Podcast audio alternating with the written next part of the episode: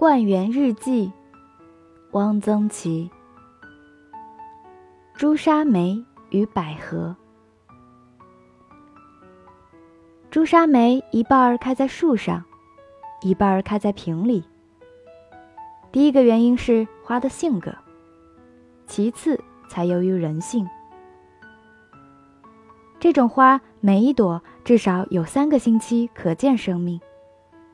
自然泄露之后是不算计在内的。只要一点点水，不把香、红、冻、静，总之它的蕊盛开了，绝不肯死。而且它把所有力量倾注于盛开，能多久就多久。有一种百合花呢，插下来时是一朵蕾儿，裹得那么紧，含着羞。于自己的美，随便搁在哪儿吧。也许出于怜惜，也许出于疏忽的偶然。你，在鬓边。过两天，你已经忘了这回事儿。但你的眼睛，终会忽然在镜里，为惊异注满光和黑。它开了，开得那么好。荔枝。荔枝有鲜红的壳，招呼飞鸣的鸟，而鸟以为那一串串红只宜远处看看，颜色是吃不得的。它不知道那层壳是多么薄，它简直忘了它的嘴是尖的呀。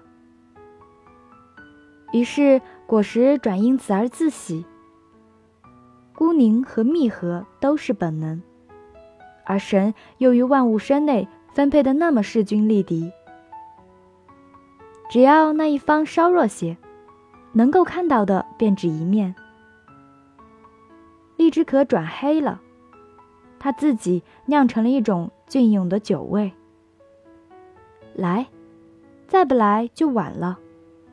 一只荔枝剥了壳，放在画着收获的盘子里，一直一直放着。蝴蝶，我有两位朋友，各有嗜好。一位毕生搜集各色蝴蝶，另一位则搜集蝴蝶的卷须。每年春天，他们旅行一次。一位自西向东，一位自东向西。某天，他们同时在我的画室里休息。春天真好，我的花在我的园里。做我的画室的城，但他们在我这里完全是一个旅客，怎么来还是怎么走，不带去什么。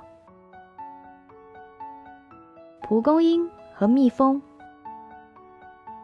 蒲公英的鲜绪扬起，它飞，混合忧愁与快乐。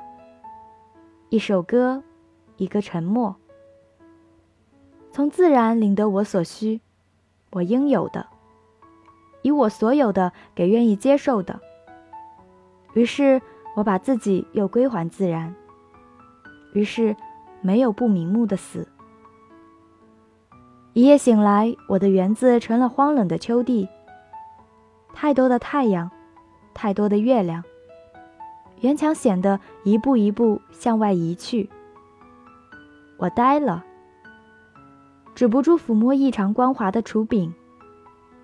我长久地想着，实在并未想着什么。